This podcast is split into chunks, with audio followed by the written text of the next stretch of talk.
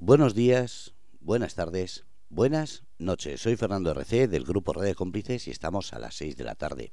Hora taurina, hora de toros. Y cómo no, empieza el programa desde el palco. Un programa que siempre lo digo, si quieres aprender, si quieres escuchar directamente de las personas que les apasiona, que lo viven, que lo conocen, entonces quédate. Si no te gusta, no hay obligación ninguna, simplemente respeta Estamos hablando de un movimiento cultural, así está denominado en el gobierno, y como tal se le respeta. Las prohibiciones no gustan a nadie, entonces aquí no se prohíbe a nada ni nadie más cuando es una cosa legal y es cultura.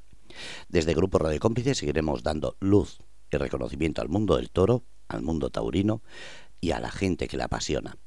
Así que con esto comienza desde el palco, presentado y dirigido por Marcos Olombrada. Marcos, todo tuyo. Hola Fernando, buenas tardes y buenas tardes a toda la gente que, nos escucha semana tras semana. Pues mira, hoy tenemos un, invitado al cual me hace mucha ilusión tener. Es un matador de toros al cual yo tuve la, la oportunidad de ver de novilleros complicadores en las ventas en una nocturna y aparte, eh, bueno, es también eh, hermano de una de las máximas figuras que tuvo el, toreo. Eh, hoy tenemos con nosotros al matador Víctor Janeiro. Maestro, Hola, buenas tardes. Buenas tardes. ¿Qué tal? ¿Cómo estamos? Pues muy bien, la verdad que, que aquí seguimos con la misma ilusión y las mismas ganas que siempre. Muy bien, maestro. Y con energías renovadas, ¿no? Ahora con, con los apoderados, con José Luis Cazalla y, Tito Flores, pues imagino ya pensando en esta temporada, en echar una temporada importante, ¿no? Pues sí, hombre, la verdad que eso también te llena de ilusión, tener gente alrededor que, está trabajando por ti y, te va y te da esa motivación, pues la verdad que, que con mucha alegría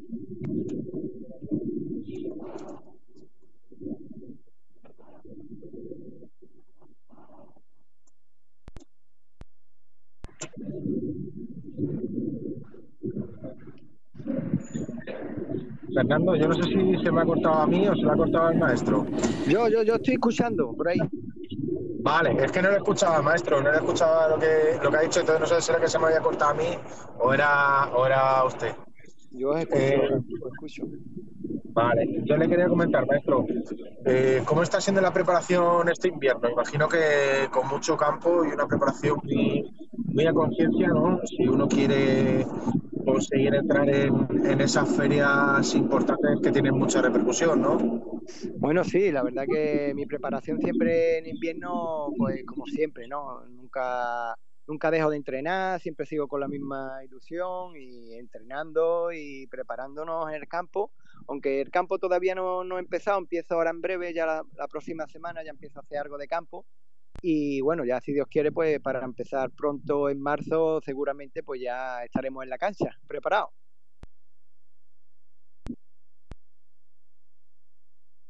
Eh, yo le quería preguntar, ¿cómo es esa preparación del día a día y esa mentalización que usted hace para toda la temporada? Bueno, la preparación de un torero, ya sabéis, es fuerte, ¿no? Es de atleta, digamos, ¿no? Yo la verdad que llevo una preparación desde hace ya mucho tiempo, eh, voy alternando con, con, carrera continua, gimnasio y toreo de salón, por supuesto, ¿no? Eh, el contacto con, los trastos y el torear de salón, pues eso te da mucha soltura luego a la hora de la verdad y, el tener eh, tu capote y tu muleta, pues saberlo Mm, menear después en la cara del toro pues con más soltura, ¿no? Eh, todo eso se consigue en los entrenamientos, claro, por supuesto. Muy bien, maestro. Me gustaría saber, maestro, eh, ¿cómo, qué le dicen los, los niños, sus sobrinos, eh, la gente que le conoce, los críos que le conocen, ¿cómo le ven? ¿Le ven como un referente eh, le ven como, me imagino que como un espejo de fijarse, ¿no? Pero ¿cómo, ¿cómo nota usted a los chavales cuando se le arriman los chavales jóvenes? ¿Esa admiración, es devoción?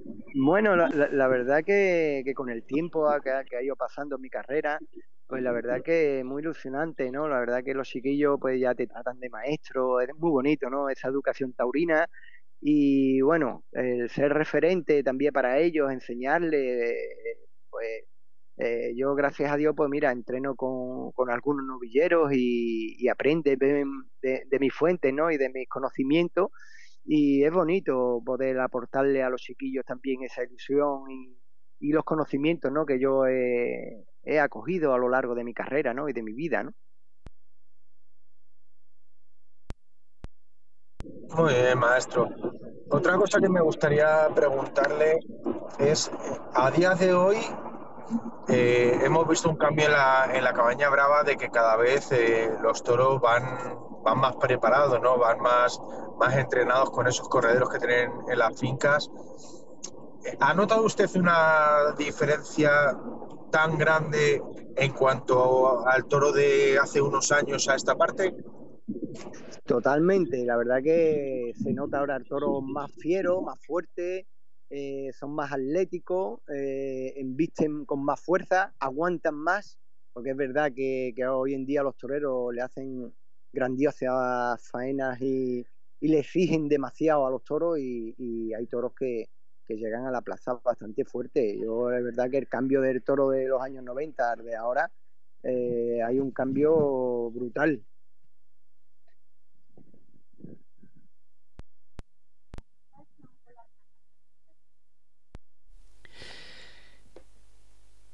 Víctor, hay una pregunta que... ah, perdón.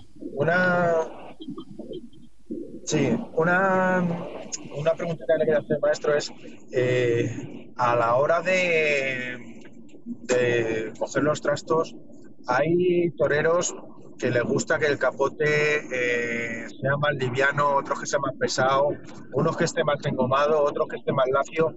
¿Usted personalmente tiene alguna de esas manías o le da igual si el capote está más engomado, más mm. lacio o pesa más? No, yo la verdad que estoy en un punto intermedio. No me gustan ni muy lacio porque, porque los días que hace viento, que prácticamente casi, casi siempre hace, eh, cuesta más trabajo mm, manejarlo, o sea, manejarlo, llevarlo donde tú quieres. A mí me gusta más el termo intermedio, esté un poco que tenga presto, que tenga cuerpo y, poderlo manejar a, gusto, ¿no? Yo, la verdad que con los capotes que yo llevo no son ni muy duros, tampoco, pero tampoco como un trapo, ¿no? Muy bien.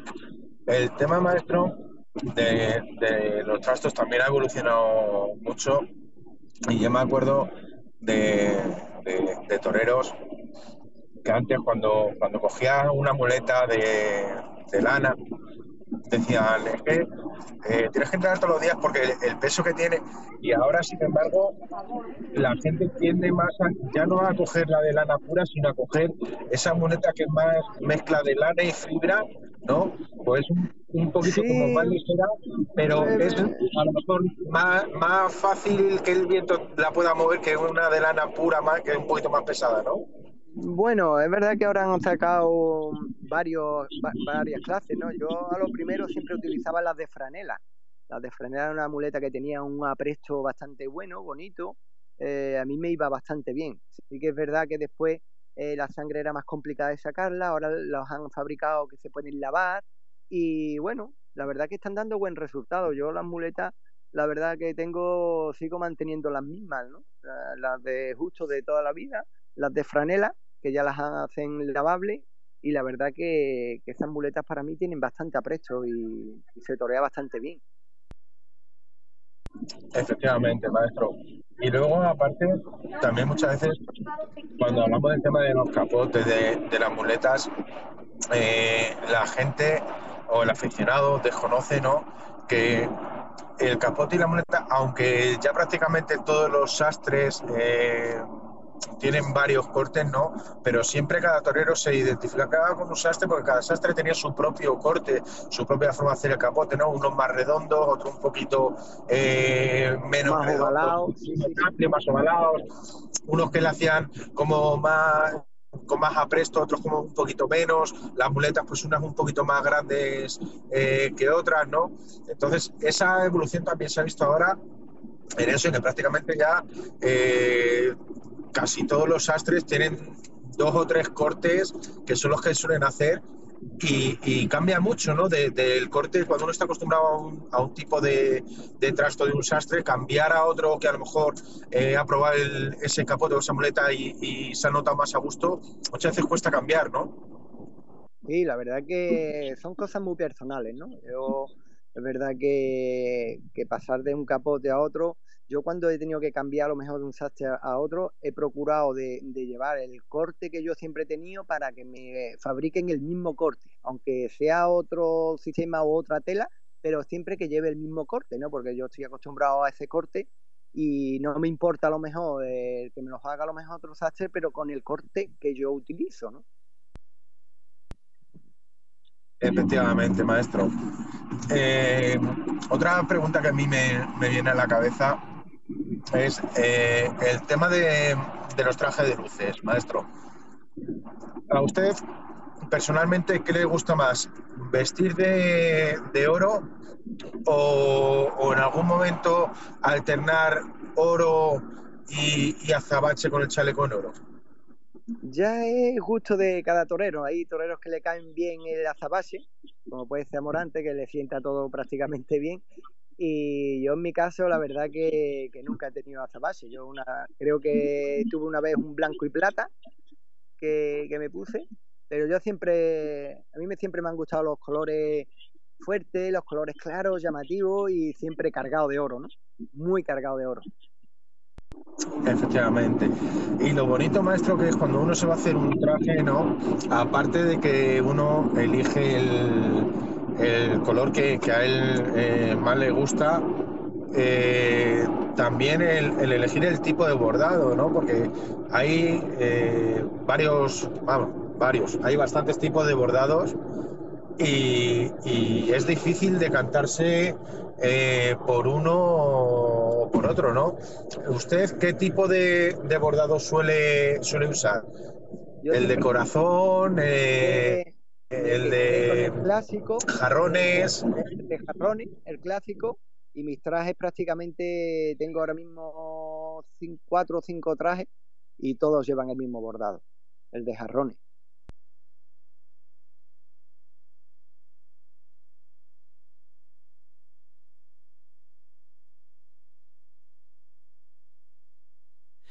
se pierde, se pierde ahora. Eh, voy a aprovechar, Víctor, encantado, Ah, bueno, ya ha vuelto Marcos.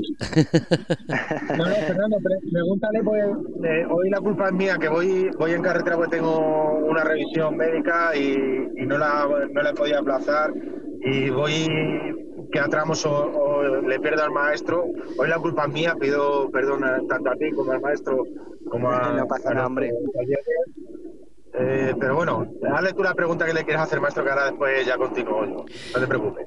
Yo, como la gente le conoce, Víctor Janeiro, eh, le conoce por el apellido. Es decir, hay gente que pensará el tener un apellido famoso, como era el de su hermano, que le abrió puertas, pero a la vez es un lastre y es algo que lo hemos comentado aquí en Desde el Palco con distintas familias que también ha pasado eso. Eh, en su caso, Víctor, ¿cómo ha sido el apellido? ¿Le ha abierto puertas o al revés? ¿Le ha perjudicado porque se le exige más? Pues bueno, la verdad que los comienzos pues me benefició bastante, pues el hecho de, novillero, pues para ir al campo, para torear, bien. Pero una vez que tomé la alternativa fue una loza de cemento, ¿no? La verdad que y a lo largo de mi carrera pues ha sido así, ha sido he tenido que buscar mi, sello propio y bueno, tampoco eh, en mi carrera, como en la carrera a lo mejor de otros, de otros compañeros, pues he tenido oportunidades, ¿no? En este caso, yo con mi hermano corría de toro, creo que he toreado cuatro o cinco en, en 26 años que llevo de matado de toro, que se dice pronto, y ya te digo, yo todo lo que he generado y lo que he toreado me lo he ganado yo, no le tengo que agradecer nada a nadie, pero sí que es cierto que en las grandes plazas a mí me ha costado muchísimo, vamos, y de hecho me ha costado, me sigue costando. Lo que yo no sé es cómo he, he podido aguantar tanto en el toreo, toreando y viviendo del toro, comiendo del toro, sin, sin poder ir a grandes ferias, ¿no? Como Sevilla, que yo no debuté de matado de toro nunca, y en Madrid pues estuve una tarde que me la gané a pulso y, he estado un par de veces nada más en Madrid. O sea, que es que yo no he de matado toro prácticamente, mm, no he tenido la oportunidad que te digan, bueno, es que te hemos puesto y tú no sirves, porque a mí esa oportunidad nunca me la dieron, ¿no?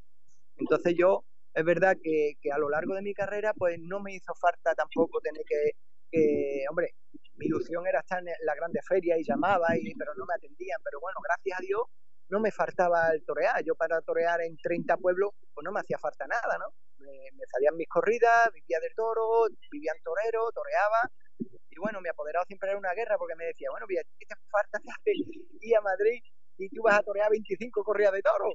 Y yo digo, pero bueno, me hace ilusión porque yo lo que quiero es estar en la grande feria, pero era, era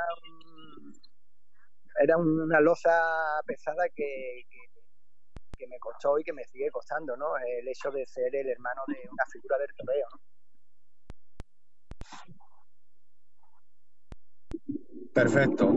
Efectivamente, maestro. Es muy difícil, ¿no? Cuando, cuando uno tiene eh, en su familia, como, como, es el caso suyo, el, el maestro Jesulín, que, fue un, figurón del, del, toreo, ¿no? Y que, de hecho, yo creo que, no sé si, si sigue teniendo él el récord de, de, festejos en una temporada o se lo llegó a quitar el maestro Fandi, ¿no? Pero qué bonito era... No, no, que va, no se quitado el Fandi ni se lo va a quitar nadie. a estas alturas, ¿quién va a torear 163 corridas de todo? Efectivamente, era lo que iba. Qué bonito era estas temporadas, ¿no? Que veíamos al maestro Jesulín con ciento y pico corridas al final de, temporada o rotando las 100, ¿no? Qué bonito era porque ahí, ese, en el momento yo creo que, la fiesta ha atravesado el momento más dulce, ¿no? Cuando había festejos prácticamente en todos los lados, que todos los toreros tenían su, su sitio y su hueco para poder entrar, fue una feria importante, una feria menos importante, ¿no? Pero todo el mundo tenía hueco y no que ahora hay mucho menos festejo y cada vez eh, vemos que, que, ya las figuras incluso van hasta pueblos donde antes no iban, ¿no? Donde antes iba un torero de mitad del escalafón para Es que antes yo vamos, yo te lo digo yo porque el, más afectado en todo esto después de la pandemia ha sido mi caso, por ejemplo. Yo, yo para torear 25 30 corridas de toro y 30 festivales, pues me manejaba perfectamente, sin problema. ¿Qué pasa? Eh, yo era como el que jugaba en segunda división. O sea, yo a lo mejor no toreaba en Madrid, ni en Sevilla, ni en Bilbao, ni en Pamplona, pero toreaba alrededor de Madrid, alrededor de Guadalajara, que también hay muchas ferias muy buenas de plaza de tercera, y esas desgraciadamente se han perdido todas, ¿no? Ya te digo yo que, que yo de torear 20 corridas de toro, pues ahora si toreo un par de ellas, 5 o 6, pues ya es mucho, ¿no? Esa, ahí donde de verdad le ha atacado todo esto. Porque las grandes ferias se siguen dando y claro, las figuras ahora, antes toreaban 100 tarde y ahora el que más a lo mejor llega a 70, no torea más. Efectivamente, maestro. Y por ejemplo, una feria, hay muchas ferias, ¿no? Pero una feria que ahora mismo, eh, antiguamente, era una feria eh, a la que iban, pues, eh, toreros de, de, mitad del escalafón, pues, tipo caso suyo o, tipo maestro Rubén Pinar o otros compañeros, ¿no? Que era Valdemorillo y ya hoy en día van las figuras. O sea, es que son ferias que eh, son a principio de temporada, pero que a la figura antes no les hacía falta ir a esta feria de principio de temporada, que era más oportunidad para, los jóvenes que el año anterior habían toreado una serie de, festejos que tuvieran ese premio de, torear a las puertas de Madrid para intentar en un momento dado poder dar ese salto a, esa feria importante, ¿no? Efectivamente, esas ferias normalmente eran para los toreros de mi, de mi entorno y de mi, y de mi caso. Yo, ya te digo, yo he toreado en la feria de Ajarbir pues tres o cuatro veces. O sea, yo empezaba ahí, ¿no? Y eran oportunidades que, que eran para, para, los toreros que estábamos empezando y que estábamos eh, buscándonos ese hueco, ¿no? Las figuras por ahí ni asomaban siquiera. Y hoy en día te montan toros en Ajarbir, una correa de toros y va cualquier torero. Efectivamente, maestro. Yo antes, es, eh, un día lo, lo hablaba micrófono cerrado con, con la gente de, de mi entorno y, gente próxima a mí, que yo echo de menos en ciertas plazas que antes se daban toros y que hoy en día, o bien por por vetos, por impagos, o bien porque se han ido eh, dejando esas plazas un poco de lado, olvidadas, o porque ha entrado a lo mejor un... Yo no quiero decir empresario, pues yo los empresarios los tengo por, por gente seria y gente sensata, pero ha entrado, como digo, un montador de festejos y ha, ha querido engañar a, a, ese pueblo y lo que ha hecho ha sido arruinar ese ayuntamiento.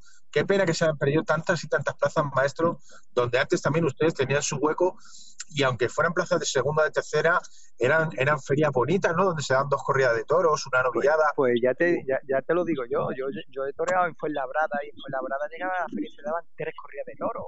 Yo he toreado en Móstoles. Móstoles era esas pedazos de plaza que tiene Móstoles. Eh, ahí se daban corridas de toros y, y, alrededor de Madrid hay muchos pueblos con plazas muy buenas y esas ahora mismo se pueden hacer un encierro de vaquilla, de recorte, poco más. En Miraflores de la Sierra, que usted también un festival, que ahí también es una plaza muy bonita. En Miraflores. Corrida de toros. Sí, correcto, correcto, en Miraflores. Eh, en San Agustín de Guadalí, ahí maté una corrida de toros del cierro impresionante, ahí daban una, unas corridas de toros buenísimas, ¿no? Manzanares, Soto, Torre Laguna. Todo, todo, todo, todo, todo, toda esa zona. Algete, Algete, que también daba muchas corridas de toros y, hacía, de hecho, yo me acuerdo, eh, hace ya muchos años, porque lo veía que, que lo, lo, daba el maestro Moncholi en, Telemadrid, eh, hacían una, una corrida de toros, una de rejones y hacían un, un, un, concurso de recortes, que era, por así decirlo, a modo de, de eh, por comunidades, ¿no? Y siempre estaba pues en la comunidad de Andalucía, Castilla-La Mancha, con su recortador de Madrid. Qué bonito era eso, porque eso es al final lo que hacía fomentar la fiesta y, llamar a la gente de los pueblos a que fueran y sobre todo llamar a la juventud, ¿no, maestro?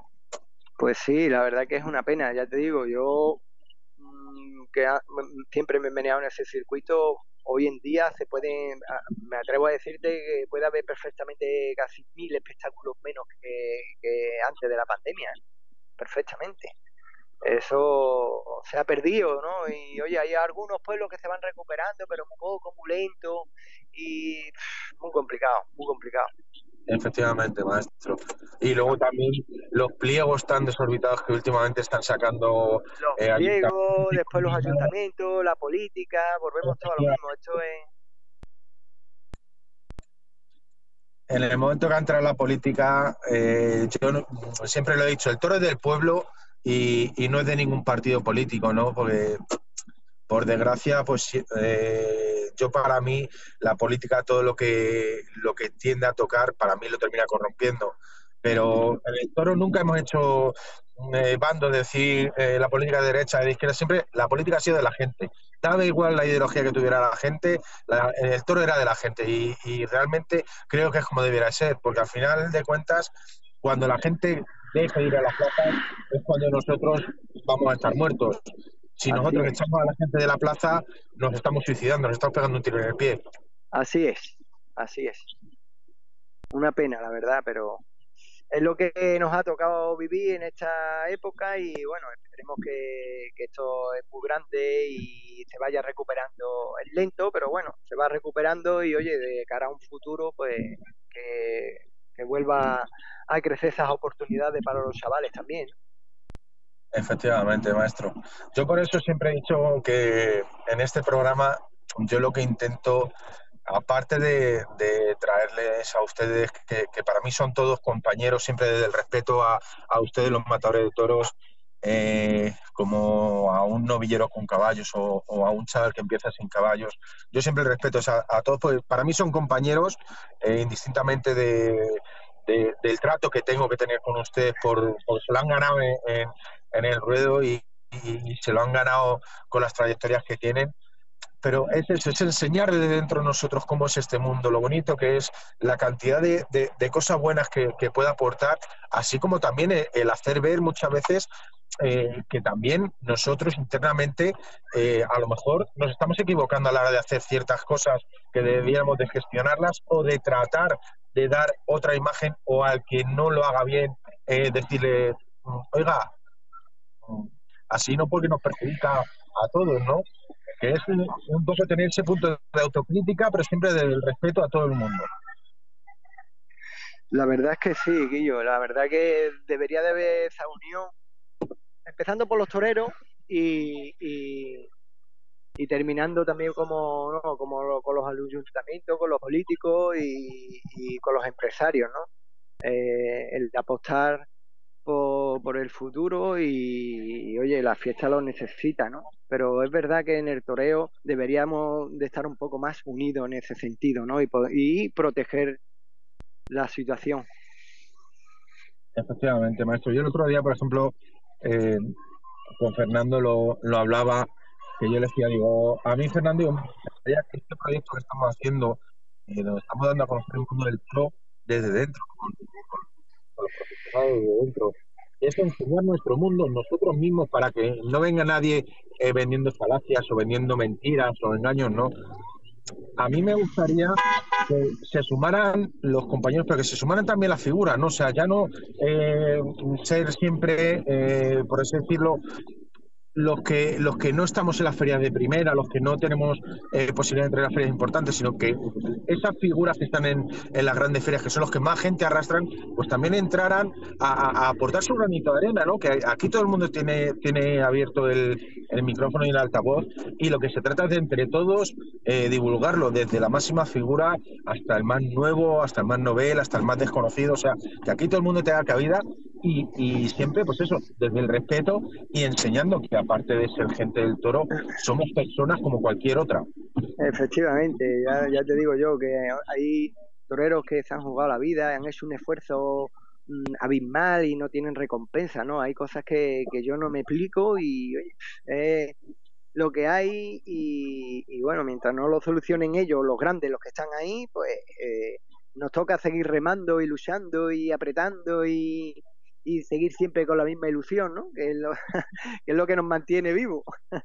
Efectivamente, maestro. Eh, a mí me gustaría que me dijera, maestro, un cartel para usted soñado y una plaza en la que le gustaría ver ese cartel. ¿Forme usted parte o, no forme usted parte de tres toreros que le puedan tres compañeros que le gusten a usted ahora mismo, que lo vean en un momento de forma mm, extraordinario o que a usted le gustaría compartir una tarde con ellos? Pues mira, eh, la verdad que el marco más bonito que, yo tuve de mi alternativa fue en Jerez de la Frontera. Eh, la verdad que una feria muy bonita. Eh, yo tuve el privilegio de tomar alternativa un sábado de feria que me la dio Espartaco y Francisco. O sea, ese fue un cartel de relumbrón, es un, un, cartelazo, ¿no? Con los toreros de hoy en día, pues bueno, pues un cartel que me, que me haría muchísima ilusión y que sería, bueno, soñado por pues, hacer pasillo a lo mejor con José Antonio Morante y, y Talavante o Manzanares, ¿no? Esos toreros de Vitola que, son máximas figuras del toreo y poder compartir cartel con ellos, pues eso sería todo un privilegio, ¿no? La verdad, maestro, son, son toreros muy, muy importantes y que sería un cartel muy bonito, precisamente. Yo, eh, ahora mismo, fíjese, de, de, los maestros que hay hoy en día, que hay una cantidad de maestros que, que son impresionantes como torean, ¿no? Y los momentos de forma en los que, en los que están. Eh, yo a mí ahora mismo, si hay un, un torero que a mí me haya dejado eh, ganas de, de verle eh, en un corto plazo, yo ahora mismo tengo dos toreros.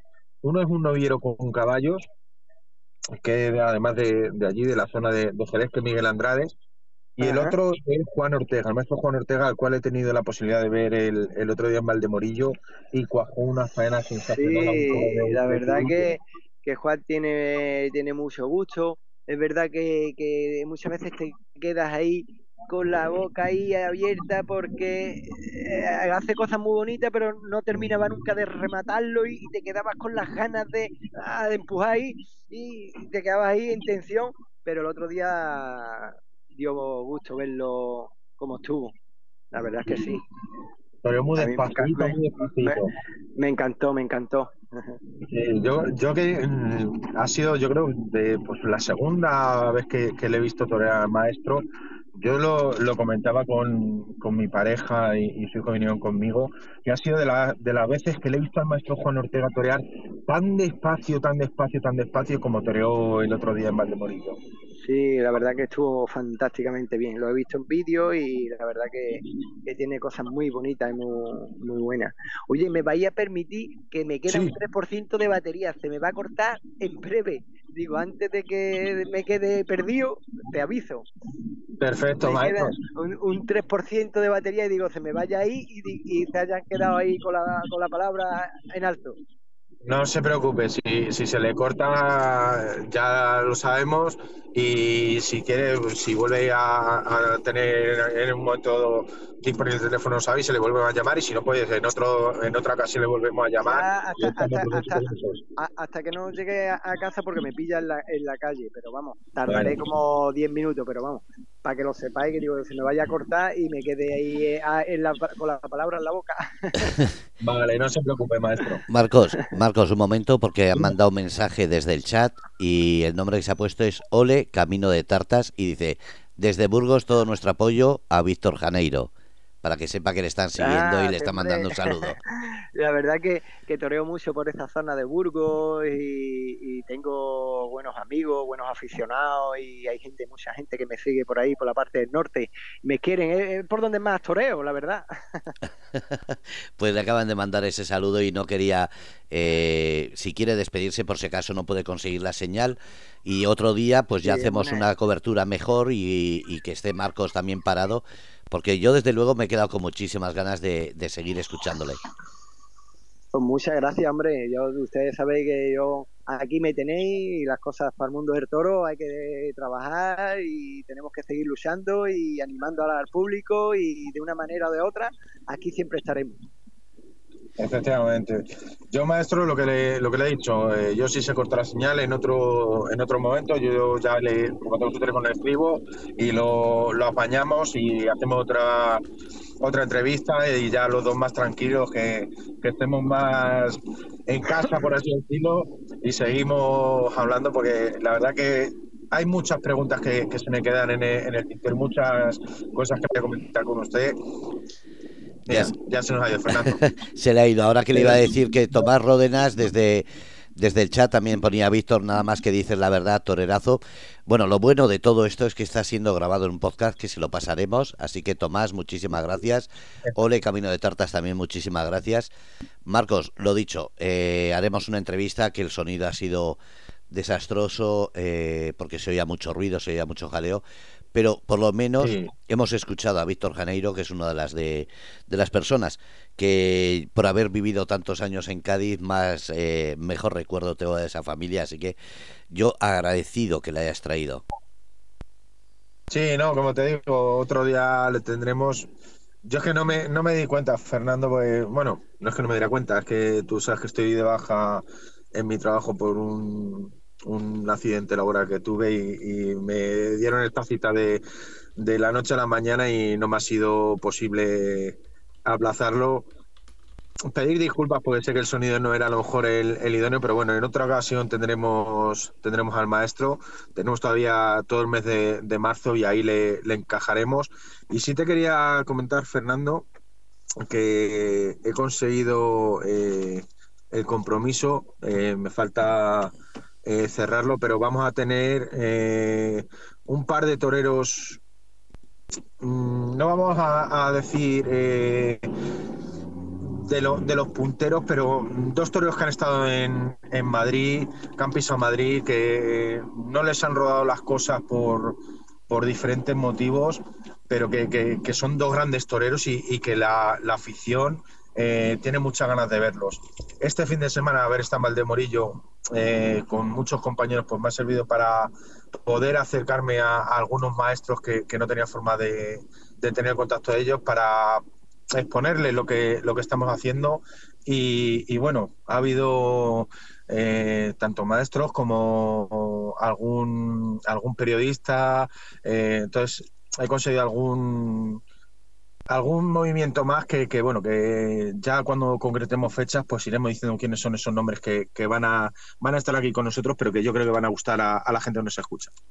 Pues me alegro mucho y yo lo que quería decir a la gente que escucha ahora en directo, que escuche después el podcast, es avisar que mañana vamos a explicar ese proyecto nuevo que tenemos en Madrid, gracias a Marcos Olombrada y al programa Desde el Palco, en el cual no solamente vamos a andar eh, mañana informando de todo lo que estamos creando, sino que Marcos, agradecerte que siempre estés ahí pendiente de, estas entrevistas, de este mundo del toro que, tanta gente se ha echado para atrás, se ha quitado el medio y tú al revés. Eh, estás ahí luchando porque se le dé luz y yo agradecido. Bueno, yo, Fernando, sabes que el, mundo del toro ya no, no es porque eh, por las entrevistas o, por las cosas, ¿no? Yo es como te dije cuando me, propusiste el, ayudarte con este programa, yo en mi vida sabes que, que Eva también está ahí metida y también es, parte de su vida por la afición que tiene su hijo y porque, bueno, ellos lo viven conmigo, ¿no? Y ellos viven los momentos amargos que yo paso en la profesión como igual que comparto con ellos las alegrías y los momentos bonitos, ¿no? Y, mira, yo a Eva se lo dije un día, digo, me gustaría un día traerte a ti al programa para que te escuche la gente, para que sepan de, viva voz, ya no de, de, un matador de toros, sino por parte, por ejemplo, mía, eh, cómo vive la familia de un profesional eh, ese día a día, lo que ellos sufren, lo que ellos pasan y, y lo que ellos sienten, ¿no? Cuando ven en el momento bueno como cuando tienen el momento malo. Me parece perfecto, además de que es bonito escuchar a, Eva, a tu pareja. Es muy bonito el, lo que estás haciendo, que es mezclar gente muy importante que todo el mundo quiere escuchar a gente que es desconocida, pero esa pasión le puede. Efectivamente. Es que el, toro, Fernando, es, es, un veneno. Mira, yo el otro en Morillo lo comentaba con, incluso con corredores de encierro que no conocía. Eh, tuve la oportunidad de estar un ratito con, Miguel Ángel Castander y con Tomás, eh, pastores de San Sebastián de los Reyes. Y, yo lo comentaba con ellos, ¿no? Eh, todos aquellos que a los que nos ha picado el, veneno o el gusano del toro, es muy difícil apartarte, ¿no? Eh, tendrás tus momentos mejores, tus momentos peores, eh, tus momentos de alegría, tus momentos de, de, tristeza o de bajón, o de muchas veces plantearte, ¿no? porque hay que decirlo, aquí todos, todos los profesionales del toro, cuando las cosas no, salen como uno quiere, nos llegamos a plantear si nos merece la pena tanto sacrificio, tanto esfuerzo y tanta dedicación a este mundo, pero por ese amor que le tenemos a este mundo, por esas ganas, por esa ilusión, por, por, todo ese amor que le tenemos, no podemos dejarlo, ¿no? Eh, aunque haya muchas veces que podríamos decir, mm, me quito y, me quito y, ya está, pues no me merece la pena eh, la lucha que llevo. Eh, al final, ese veneno le tenemos dentro y contra ese veneno es muy difícil decirle al corazón no, porque, porque no se puede, porque el corazón manda y manda más que la cabeza. Pues lo dicho, eh, mañana vamos a explicar a la gente qué es lo que estamos haciendo con todo esto y sobre todo agradecerte que estés ahí siempre con esa información tan correcta y tan y tan bien dada. Así que gracias, de verdad, y sobre todo decirle a la gente que mañana escuche para que conozca o que comparta el, el post, el podcast una vez que lo tengan para que así llegue a más sitios y todo el mundo tenga la información directa como estás haciendo desde cualquier punto del mundo.